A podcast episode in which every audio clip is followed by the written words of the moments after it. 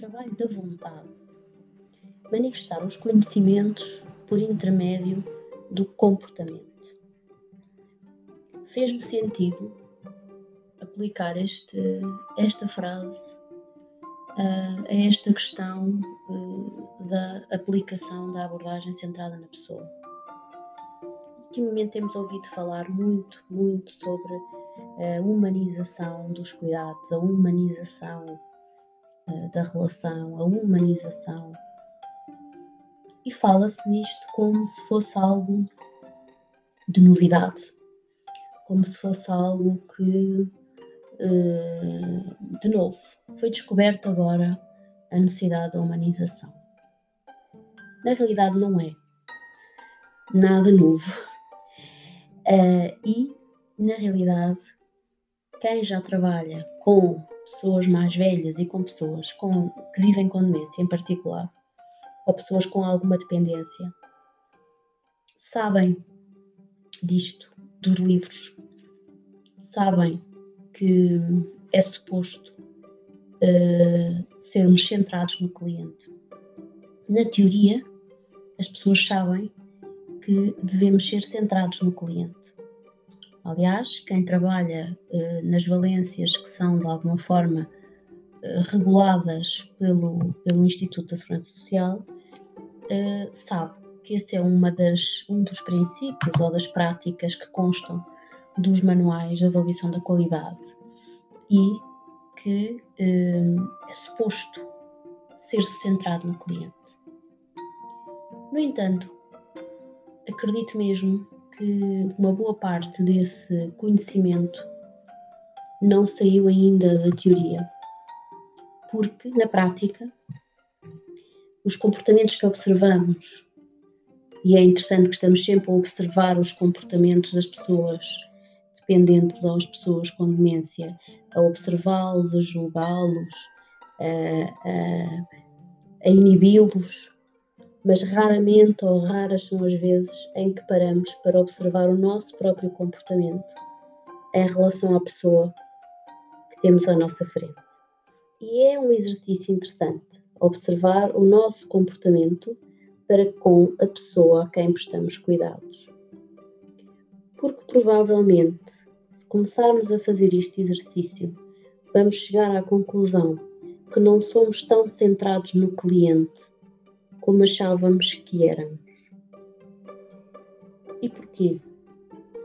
Porque na realidade escrever sobre isto, ler, ler sobre esta questão do, da abordagem centrada na pessoa, sobre humanização, é muito interessante, faz-nos muito sentido, porque na realidade são pessoas, mas a prática diária, quando estamos no um para um na relação, as coisas não são assim tão simples.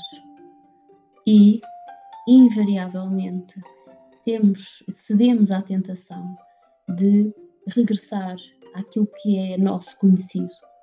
E aquilo que nos é mais conhecido e, portanto, mais confortável, baseia-se exclusivamente no modelo biomédico. E, portanto, se a pessoa tem um comportamento que é, não é tão sociavelmente aceite ou é estranho, uh, vamos imediatamente rotular com alteração do comportamento e, portanto, mudamos a medicação. Se a pessoa começa a ter alterações de sono, uh, então vamos medicar, que é para, a pessoa dormir. Se a pessoa tem um acidente de incontinência, um, vamos pôr imediatamente a fralda porque está incontinente e, portanto, tem que usar fralda e por aí fora. E, apesar de lermos tanto e cada vez mais saber da importância do quanto é vital sermos centrados na pessoa a quem prestamos cuidados, no dia a dia, e aqui ainda mais com parênteses, no dia a dia com Covid, é cada vez menos óbvio que esse tipo de conhecimento está a ser posto em prática. É esta, esta capacidade de eh, eh, refletir e de questionar os nossos próprios comportamentos. Questionar, voltar ao porquê. porque é que aquela pessoa tem aquele comportamento. O que é que esta pessoa me está a dizer quando tem um comportamento que eu não compreendo?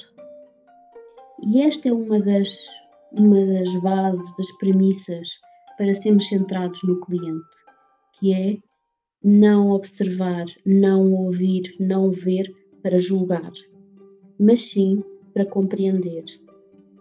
É completamente diferente se eu partir para a relação com o outro, independentemente da sua saúde, das suas capacidades, fragilidades, dependências, com o objetivo de compreendê-lo e de compreender o seu contexto, a sua situação, a sua vida, ou eu partir para a relação com o objetivo de o catalogar, observar os comportamentos para colocar a pessoa numa determinada fase da demência, baseado num instrumento, enfim, muitas vezes questionável, em que eu não tento compreender a pessoa, eu não tento compreender a pessoa à luz da sua experiência, do seu contexto, onde ela está agora, eu tento apenas pôr-lhe um rótulo.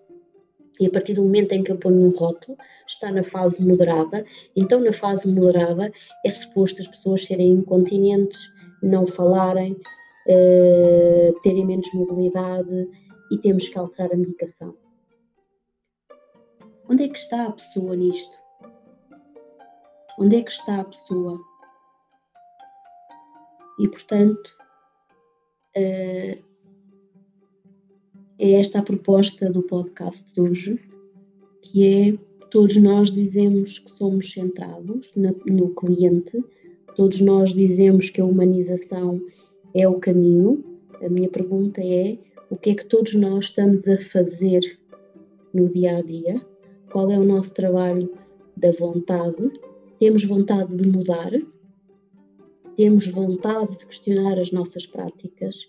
Temos vontade de nos questionarmos, temos vontade de olhar para o outro como gente e ouvir as suas mágoas, as suas tristezas, uh, as suas aflições e tentar compreendê-lo no sentido de lhe dar maior bem-estar e contribuir para a sua dignidade, ou estamos a repetir as mesmas práticas de catalogação, de rotular, de julgar alguém que está incontinente, que tem alterações do comportamento, que deambula.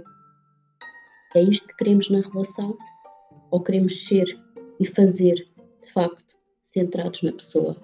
Obrigada por ouvirem e até à próxima.